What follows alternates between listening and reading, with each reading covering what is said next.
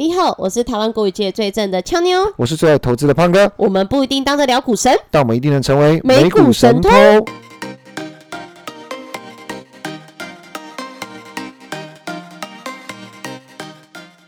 现在时间四月十四号晚上八点十八分，朋友们，我们又见面啦。大家好，对，先跟大家预告一下，我们下周的录音时间是周二跟周三，朋友们不要错过了。礼拜四我们不会在线上，是礼拜三在线上哦。对，只有下个礼拜是比较特别的时间。然后这一集开始之前，还是先跟大家道歉一样，我跟昨天相同。好，昨天没听节目的人，今天如果有听到，如果你是第一次听，胖哥先跟你们道歉一下，因为我讲话漏风，哦，可是今天有比较好啦，你比较没那么没那么了。肿了，但是你昨天有用那个古早治疗法，有素颜水吗？没有，你没有？没有我以，为你要素因为我颜。后来查了一下，他们说会越素越严重。哈？俏妞都是提供一些偏门，哪有？还好没用我。之前嘴巴破洞的时候 是直接抹盐巴在上面，其实就还不错啊。其实跟大家分享一下，我原本也也想要听信偏方，因为盐水大家都觉得可以消毒，而且都是那个阿嬷流传下来的古古法。然后呃，可能是因为投资培养的习惯，我就上网还是会去验证一下，然后就发现很多。因为因为大家都说要相信专家嘛，或者是相信赢家？对，所以那个医学就一定要看医学的专家。那专家又说，其实盐水啊越漱越严重，因为盐水其实真正能够杀菌的这个比例有限，而且你很难去调配出就是适当的比例，浓一点哦淡一点，其实是很难的。所以它效果很短暂，然后可能会让你的伤口反而更刺激，然后导致它更严重。所以像呃讲一个小八卦，就是之前俏妞啊，曾经有一次她也是录音。的时候，整个脸肿起来，不过她是蛀牙啦。对，我哦对我是牙龈肿，然后跟胖哥的嘴唇肿应该比较不一样。对，但这个人呢、他肿的是有点半边脸，很像就是刚整完形，对然后 还没有还没有消肿的一个状态，然后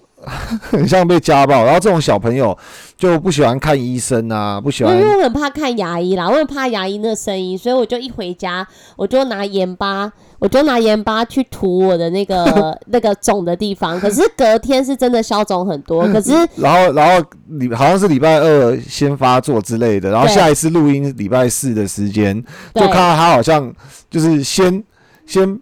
被那个轿车撞，然后再被卡车碾过一样。就就，就 就很像，就很像整形失败。他们当时说我不能去整形，整形失败会很可怕。好可对，然、后我哦！就整个后来就大肿到不行，我就赶快去看牙医了。好，所以有以后有这方面困扰，或者是现在有这方面困扰，跟胖哥一样嘴破的啊、蛀牙的啊，其实基本上就不要听信偏方，赶快去看医生，吃消炎药，然后一定要记得多喝水，这是医，生教的。多喝水。多喝水，多呃吃的比较清淡一点，然后多睡哦，然后多休息，火气不要这么大。对，然后补充一些维他命 C、维他命 B，还有蛋白质，好、比如说像肉类、好、哦蔬菜、水果这些这些比较好的食物，然后刺激性的少吃，复原的速度就会比较快我们。现在是转型变成是健康医学的节目，是不是诶，没有啊，给大家 那个互相我相们今天不是要讲。很兴奋的主题吗？哦，对对对对对，这个真的是呃很值得讲的一个主题。对啊，我们先来短暂的先让暗示一下，我们今天要讲的主题是什么？好，呃，我们今天其实是要呃跟大家分享一家公司。那这家公司为什么那么令人觉得兴奋？是因为它一个公司可以足以影响一整个国家的通膨。哇！而且嗯，它又符合我们从今年一直以来跟偷友们讲的，就是三 D 的保障股，我们俗称它为保障股好了，因为它真的是三 D 啦。对，简单来讲就是年初到现在，可能有人心里的 OS 是奇怪，到底是谁把我的钱变大了？哦，那对，那他应该会很开心啊，是不是？是不是？哎、不是说谁把我的钱偷走，是谁把我的钱变大了？为什么户头里面多了一个零？而且年初至今竟然涨了四十三个 percent，然后光股光可能领股息，可能就可以领到百万。哦，对，百万收入的股息，而且是上半年的股息，因为它嗯一般来说的话，这家公司六月跟十二月有派发股息的习惯，而且这家公司从来都不用股票回购来激励股东，所以它跟一般我们所认识的美国股票有点不太一样，它会直接发现金，发现金的感觉你喜欢吗？不喜欢啊，直接拿现金哦，砸 砸在我脸上都可以。好啊，那。这个就是我们接下来在盘后的导读之后要跟大家一起来探讨的主题。没错，就让我们先装点神秘感。我们先跟大家 update 一下昨天的这个美股盘后的消息。周三公布的美国三月生产者物价指数 PPI 破新高纪录，但华尔街研判通膨可能触顶，两年期美债利率下滑，美股财报季起跑。摩根大通财报获利逊色，达美航空因财测告捷而大涨，引领旅游股走高。非必需消费品和科技股强势反弹，四大指数集体收红。台积电 ADR 在法说会前夕上涨逾四个 percent。美国劳工部周三公布的美国三月生产者物价指数 PPI 年增十一点二个 percent，高于市场预期的年增十点六个 percent，改写历史新高，显示通膨持续恶化。市场几乎笃定美国联准会五月利率会议将升息两码。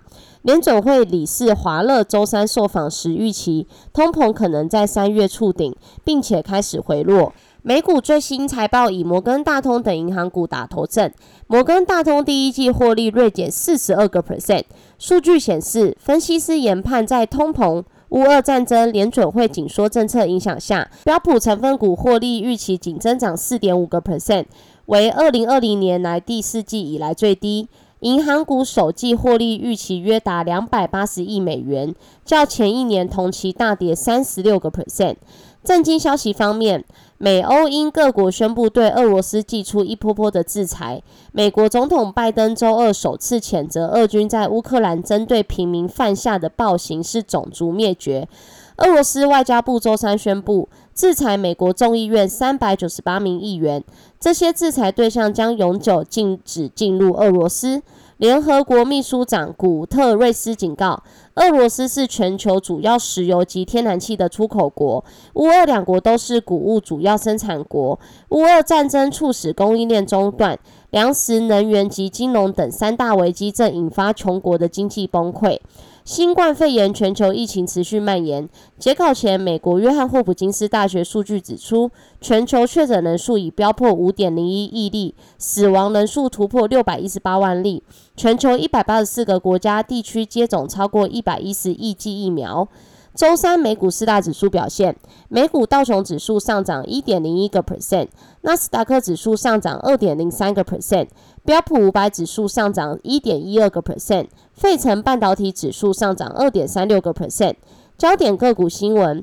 科技五大天王集体收红，苹果上涨一点六三个 percent，Meta 上涨零点四个 percent，Google 上涨一点七一个 percent，亚马逊上涨三点一五个 percent。微软上涨一点九七个 percent，道琼成分股多半收高，波音上涨三点七四个 percent，沃尔玛上涨二点六个 percent，美国运通上涨二点三一个 percent，摩根大通下跌三点二二个 percent，费半成分股全面攀升，NVIDIA 上涨三点二五个 percent，高通上涨三点二四个 percent，AMD 上涨二点七八个 percent，Intel 上涨一点一个 percent，应用材料上涨二点零一个 percent。美光上涨零点五八个 percent，德州仪器上涨一点二二个 percent，台股 ADR 收高，台积电 ADR 上涨四点一七个 percent，日月光 ADR 上涨四点六八个 percent，联电 ADR 上涨三点八三个 percent，中华电信 ADR 上涨一点三二个 percent。企业新闻：摩根大通下跌三点一八个 percent 至每股一二七点三美元。摩根大通公布财报。第一季营收达三百一十六亿美元，高于华尔街的预期，但获利锐减四十二个 percent，低于市场预期。摩根大通同时还宣布授权新的三百亿美元库藏股计划。摩根大通执行长戴蒙周三警告，该行正在提高信用卡预期被抵呆账，因为美国经济很有可能面临下行的风险。达美航空大涨六点二一个 percent 至每股四十一点零二美元。达美航空第一季营收九十三点四八亿美元，年降十一个 percent，每股亏损一点二三美元，皆优于市场预期。达美航空预期定位数和票价调整有助于抵消飙升的燃料成本，第二季将恢复获利。达美航空裁撤消息激励美国航空股齐扬，美国航空暴涨十点六二个 percent，联合航空大涨五点六四个 percent，西南航空喷涨七点五七个 percent。台积电 ADR 上涨四点一七个 percent 至每股一零一点五美元，换算价五百九十点二二元，则溢价率为三点零一个 percent。台积电二零二二年第一季法说会在四月十四日台湾时间两点下午两点举行，其实就是今天已经举行完了，因为我们现在录音时间是四月十四号的晚上八点多。那其实它法说会完之后，其实是盘前已经涨一个多 percent。其实就表示投资人对这一场的法说会其实很很满意的啦。那法说会里面细节很多，也有很多亮点。那如果说听众朋友们想要去更深入了解的话，可以留言给我们，我们来去另辟新的一集，看未来这个台积电能不能持续走高。那到底是有什么支撑点支撑台积电未来的这个股价？好，那接下来的话，麦格里、高盛、摩根斯丹利等外资的券商近一周发布看多的报告，给予台积电买入或优于大盘的股票评级。苹果上涨一点六三个 percent 至每股一七零点四美元。天风国际证券分析师周三推文称，中国上海和昆山封城的影响。苹果新款 MacBook Pro 交货延期长三到五周，但苹果新款 iPhone SE 的交货时间尚未缩短。美国证券交易委员会 SEC 周二将搜狐等十二家中概股公司列入预摘牌名单，为三月以来第四批被纳入名单的中概股公司。搜狐 ADR 下跌零点七九个 percent 至每股十八点八六美元，Tesla 上涨三点五九个 percent 至每股一零二二点三七美元。Tesla 上海超级工厂。从三月二十八日就停工至今，分析师预估 Tesla 上海厂恐怕要停产至五月中旬，并且要到今年第三季才有望全面复工。美国三月 PPI 年增率报十一点二个 percent，预期十点六个 percent，前值十个 percent。美国三月 PPI 月增率报一点四个 percent，预期一点一个 percent，前值零点八个 percent。美国三月核心 PPI 年增率报九点二个 percent，预期八点四个 percent，前值八点四个 percent。美国三月核心 PPI 月增率报一个 percent，预期零点五个 percent，前值为零点二个 percent。华尔街分析。随着再次抛售似乎暂时结束，美股正迎来反弹。联准会升息预期将在未来几个月受到考验。地缘政治和通膨风险将可能迫使联准会在今年晚些时候紧缩货币政策时不如预期般的激进。加拿大皇家银行美国股票策略主管称，有鉴于企业在第一季和未来一年面临的无数不利因素。财报季有可能是一个混乱的局面，但也有可能不如预期那么糟糕，因为买方的预期有可能比卖方的官方预测低的很多，潜在的买方需求仍然存在。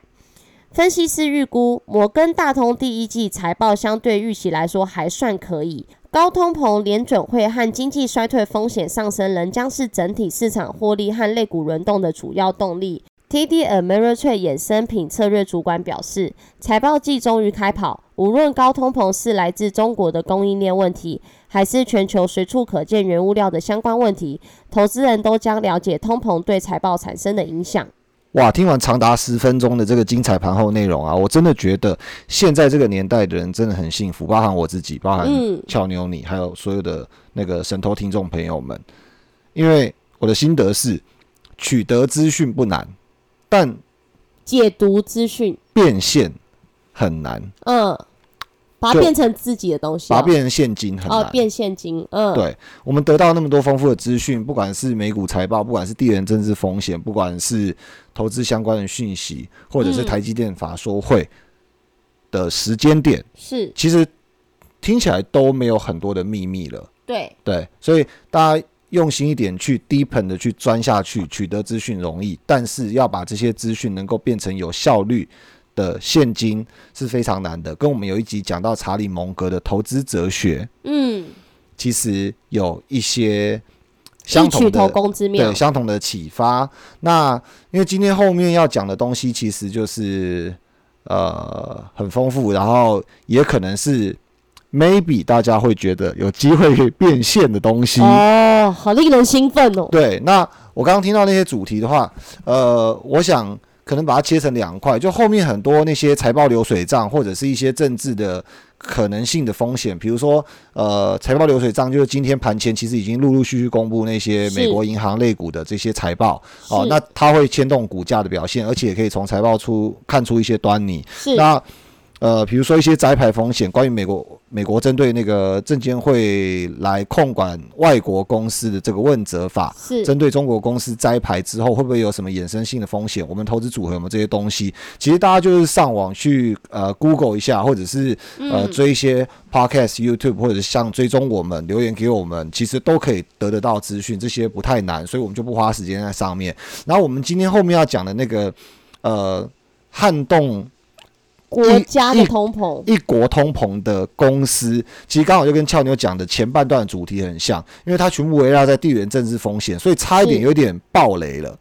哦，对不对不会啦，托我们应该还没听出来啦。对。但你你在念的时候，你应该心里就有觉得说，诶，其实这个跟后面我们今天要做的专题很像，对对对，就有相似的之处。对，因为那些东西是一一一个呃短期的因素，可能会对于我们接下来要聊的这一家公司有一些些的关联性，所以我们今天就赶快进入主题，然后把握一下时间，希望能够在盘前的时候帮大家给上架，让大家盘前的时候可以呃听到这一集，然后留意一下这一些呃我们提供的资讯资讯跟公司的变化。那我们就先从它的战绩来讲，因为其实现在已经过了差不多四分之一左右的时间嘛。那这档公司它从年至今已经上涨了四十三点一四个 percent，以昨天它的收盘价最新十五点九六来说，光它的配息率一年我们就可以领到七点六三个 percent。这个七点六三其实是说，假设是昨天收盘进场的这个投资朋友啦，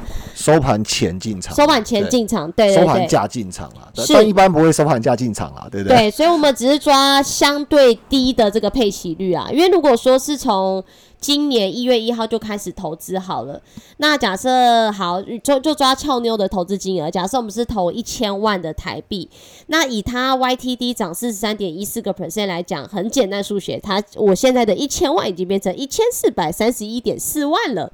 对好可怕，好可怕哦！那呃，以这个它的这个股息来说，我如果是从今年一月一号进场的话，以当时的股价来讲，其实我的股息是拿到十点九二个 percent。为什么那时候是拿十点九二 percent，现在只昨天进场是拿七点六三，那当然就是因为它的股价一直在节节攀升嘛，所以他昨天配实际上应该是说，呃，据我所知他是今天除权息嘛，对不对？所以他今天除权是除掉几块钱每一股。呃，它每股的话是除掉一点二一九块，好，约当一点二一九块，我们就来算一下。如果假设你是昨天进场，因为昨天收盘价嘛，你就挂最后一单进去，刚好买到十五点九六，那你就用一点二一九去除以十五点九六，就是你的股息率啦。所以你昨天才买的朋友，你就会拿到七点六三 percent 的股息，它会在四月下旬或者是五月初派发出来。对。变成是一个现金哦，那但是俏妞刚刚讲到的，为什么会每一个人有不同的股息率呢？就是依照，比如说他讲到的一月一号，因为进场成本更低，是。他可能只买了十块、十一块左右，是。可是他一样是拿到一点二一九，嗯，哇哦！所以等于是说，当然，所以其实越越早买，买到成本越低，当然配息率就越高了。所以一方面也是呃提示一件事情，就是这一些惜售没有、嗯。到现在为止还没有卖出的朋友，他账面上也赚了很多钱。没错，因为其实以刚刚这样折算来讲的话，他虽然目前还没有卖出，等于是他未实现的获利是四百三十一万左右嘛，因为我们说一千万嘛，然后一千万变成一千四百三十一万嘛，对，但是他的这个股息其实已经领了一百零九点二一万的股息，呃为10，点应该不是说已经领了，应该说今天盘前可能会除息掉嘛。对对，除息掉，除对，息掉，除那息掉，那当然，股价也会随之而掉一点，那就看能不能够马上填息，填到昨天的十五点九六块。如果是的话，那哇，它就额外再实收一零九点一万，加上俏妞刚刚 update 的那个四百多万资，本利得。呀，哇哦，那哎，讲到现在还不知道是哪家公司，哎、对其他的公司就是巴西石油公司，美股代号哦 PBR。对，其实这间公司它在这个最近的这个财报啦，其实表现的其实也是非常亮眼，因为以它二零二一年总收入来讲的话，其实它同比增长了六十六点三八个 percent。那去年的这个净利润同比也增长了一千四百点六八个我靠，这。十四五十四五倍的成长啊！对，其实它的营收跟盈余去年就已经达到巨大的这个双线增长啦，算双线增长。对，不过不过还是要回到嗯地球表面、跟大家讲这件事情，因为大家如果还记得二零二零年发生什么事情，负应油价，对，应该就知道疫情导致大家全部都把自己关在家里，而且比嗯现在的关是更恐惧的关，对，所以啊其实当时的位阶算比较低啦。所以那时候一度有那对。个什么原油宝爆仓啊，嗯。然后呃期货负油价就短月期货负油价，什么一个月、三个月的负油价的状况发生的时候，其实这些油商都爆亏啊，股价全部都是被狂抛售的一个状况。那当然，最后他们二零二零年整个年度财报开完，股价先跌，最后才开财报。嗯财报开完之后，那一年的收入真的非常惨淡，所以是当然，呃，值得一提的是，虽然那一年上半年非常惨淡，但是二零二零年全年度，巴西国家石油公司其实还是有营收跟正正向的盈余的，没错没错，它其实没有亏钱哦。它没有那亏钱。那只是说特别插播这个讯息给大家，就是说，因为其实他那一年的位阶相较比较低嘛，大家想象说，平常他可以赚十块对啊、那他那一年可能只赚了差不多三块。对，所以你如果今年成长个一些些，可能就是增长率就会变很高啦。，可是可是我们拿这个逻辑推敲，因为刚刚俏妞有讲到惊人的那个盈余一千四百趴，所以等于说我们刚刚讲说从十十块的公司变成只能赚三块，嗯。可是，在隔年竟然马上可以赚到三四十块以上，嗯，那就大幅的打败位阶最低的那一年，而且甚至是更超越 COVID-19 发生之前的那一年。是，所以是嗯，听到这边，我相信大家已经有一点开始思考说，诶，这个东西啊，石油啊，啊那个污染啊，啊，不是要脱碳吗？那这个东西到底能不能持续啊？可能乌二就要停火啦，所以满头问号啊。那我们讲这个干嘛？对不对？因为股价该涨的是不是也涨完了？然对，后其实最配息重要就也发完了是。对，最重要就是它到底还能不能持续啦？因为其实就像胖哥讲，诶，那我现在进去会不会是最后又是最后上车的？嗯，所以其实我们在讲它的这个战绩，先讲它的战绩情况下，我们当然我们也要从它的公司的基本面去介绍一下。所以其实如果你手上已经持有这个公司的股票，或者是你的基金里面有一些持成分股是占有这间公司的像比如话，说哪一些？比如说呃拉拉美啊或巴巴西西基金。啊，有对哦，有很多人有定期定额嘛，对不对，因为这类型这类型的基金其实会蛮多投资朋友都会定期定额或者是像新兴市场 ETF 或者新兴市场基金，其实里面可能第一大权重是中国，但中国已经烂在那边了嘛。可是第二大权重是巴西，巴巴西可能占了头组的八趴十趴，然后没错。然后里面又有可能呃巴西的权重里面可能又放了这家公司。没错，所以其实现在的最主要就是我们又要持续探讨说，到底还有什么这个亮点，可以让这一类型的这个公司或股票持续的上涨，带给我们获利上的空间。但是比较重要的是，还有它面临会可能会面临的风险对啊，会而且在哪里？而且我觉得更重要是，我相信我们有很多 听众朋友是更屌的主动选股投资人。嗯，对啊，那可能投主类，大家一般比较，因为投能投资的公司股票还有主流类股太多啦，是可能不一定会投到，或者是自己去观察到新兴国家的这些公司。嗯，对啊，所以我觉得主动选股的听众朋友们，今天听完这一集。当然不一定会去买这家公司，但是最后可能你会得到一个结论，就是这个行业目前面临什么样的处境，它的机会风险在？哪边？哎、可是胖哥讲到基本面，其实它涵盖的范围其实很广哎、对啊，真的很广，所以你想先从哪里开始因为基本面有包含这个公司是在做什么的，就是很简单的公司介绍啦，还有什么盈余、本益比，然后等等叭叭叭。可是我觉得可以先从就是今年以来，我们一直跟投友们所讲跟所注重的就是三 D 的核心价值，今年选股的核心价值，就是我们可以先从三 D 那边开始去说起。我觉得这个切点我我我我喜欢，你你你你你喜欢那个解法？嘴破加对就是解吧。本益比嘛，然后跟那个 P E P 就是本益比，跟 P B 股价净值比，还有对股价市销市销率，对。就，市值跟对应它的那个 sales 销售量。嗯，去对比，诶，这些都可以观察出那个股价贵不贵。那呃，讲这家公司之前，还是呃呼应之前我们有那个三 D 那一集的节目，我们去讲一下这这几个数字的重点，其实都是其中一种指标来告诉我们说，你光看股价其实是看不出来公司便不便宜、贵不贵。？对，所以你必须要有更多的指标去做一个综合评量。举个例子来说，苹果它的股票一百多块，嗯，它一百多块，它是好几兆美金的市值嘛，对不对？嗯可是有些公司的股价也是一百多块，比如说像虾皮公司，对啊、做电子签名的 DocuSign 公司，对他们可能都只有几亿美金的市值，对，所以你觉得一百多块，三家都是一百多块，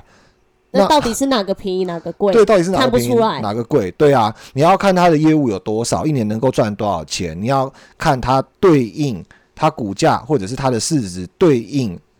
那个销售量，对应净嗯值，或者是对应它的盈余的关系。所以为什么我们讲三 D 很重要？三 D 嗯就是我们今年投资的三剂疫苗啊。真的哦，打好打满，打好就不怕打满就发生重症。对，好来，那呃，巴西国家石油公司的疫那个疫苗打的怎么样？呃，目前这个俏妞还没有打，但是可能还没有胖哥打 还没打，但胖哥 可能已经两季了呃，俏妞目前一季都还没打了。啊？这个巴西疫苗投投资组合上还没打？是是是，可能哦今天我们这个录完这一集之后，我会去这个评估一下，我们就可以去打这个第一季好，疫苗。所以它本一比多少？本一比的话，好，我们来看一下这个资料。目前这间公司的本益比是五点四四，其实很简单，就是呃，有一些的科技公司的本益比其实是七十八十。就举例来说，呃，赚一呃赚一块钱，它的股价是七十块，可是这个赚一块钱，它的股价才五块钱，听起来是不是真的很便宜啊？但是因为我们是从不同行业去做比较，所以也不能从这个光从它的数值来判断这个公司是便宜还是贵。好，因为时间关系，胖哥接手啊。那个市净率的部分的话，一点三八二倍。好，那市净率就是市值跟它的这个净值的关系。所以等于说，如果假设这个数字来看的话，嗯越低表示股价相对的是越便宜的。那另外市销率的部分是什么呢？就是说市值，跟它的销售额，就是那个总营收啦。嗯，嗯，所以如果假设市值很大很大很大很大，然后营收只有一点点，你们觉得好吗？当然不好喽。对啊，所以呃，像它这个一倍多，表示说它的市值跟它的总营收嗯，就恰恰如其分的，是一比一的一个状况嘛。对，对啊，所以这听起来，这三 D 我们目前可以把它当做，呃，可能不能这样一概而论说它非常便宜，但是可以把它当做绝对不贵相对相对不贵对不贵。嗯，相对不贵，或者是它好像没有存在泡沫。可是这里面有一个很重要的陷阱，就是呃，我看很多文章都在探讨一个东西叫价值陷阱。很多人看到这个东西三 D 是不是就一定可以投资？千万不能这样子做，因为你嗯可能掉进一个价值陷阱。举个例子，像呃之前跟俏妞有跟听众朋友们探讨一个专题，就是那个旅游复苏嘛。嗯然后呃，里面有讲到一些呃公司的变化的时候啊，有讲到说以前的那些呃，就是生活娱乐有一个叫百事达，有一个叫雅艺影音，嗯另外有一个当今的 Netflix。是发展成了串流的龙头，其实以前都是租录影带的，它业务嗯。是很类似的。嗯，可是好，假设说回到二十年前，大家看到说这三家公司的这个呃三个指标都很低，于是就告诉自己说，哎、那美股神偷说都很低就可以投资啊，我就全部跳进去了。嗯，哦，那但有，嗯但是时代在转变的时候，网络化了之后，很多人还在租录影带，并且大量的租实体店面。嗯，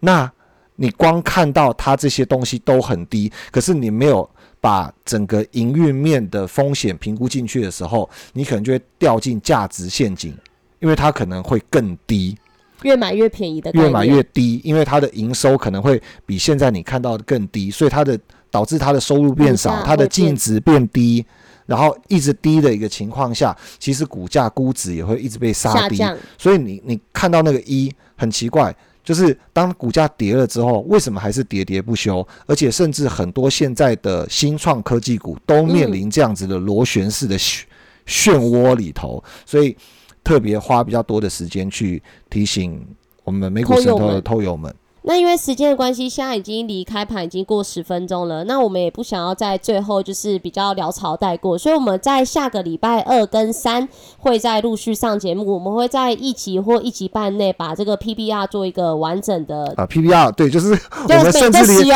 就巴西石是石油公司，今天连代号都来不及讲，对，所以就美股代号对，我 PBR，我们不想草率的把它结束掉，所以就希望可以更具细迷义的资讯，能够细节地提供给听众朋友们，包含它的技术，包含它的成本，还有包含它的营运面会有哪一些潜在的机会，而且呃，可能它的政治上或者是它私有化的过程，还有甚至巴西新新任的总统嗯会对它带来什么样的一个好处或坏处？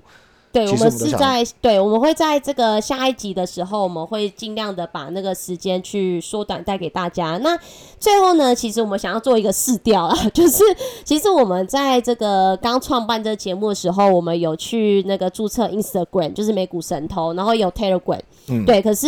其实陆续的话，现在已经有很多的那个偷友们都有加入，但是我们其实就比较 routine 是二四在录音。其实 Telegram 跟 Instagram 我们已经很久没有做更新了啦，所以 对。所以如果说真的，因为所以有些人加入之后又退出，那想说如果说呃通友们真的是对于这一块有一些需求的话，其实可以在下方留言给我们，那我们就是会去，我会去跟胖胖哥去探讨说这一块有要做什么样的改变对，跟就我们到底。要不要做啊？最主要是想要知道我们到底这些东西是不是，如果假设提供一些图像性的东西，或者是嗯我们在里面有文字的交流，可能大家会更能够理解。对，因为其实我看了一下我们的 Instagram，应该上一次的 update 是去年的七八月吧。靠，去年七八月，对，所以其因为其实我们之前这个比较比较呃刚开始使用的方式是我们录完之后就上一集 Instagram，录完就啊上，对，但是后来就觉得诶。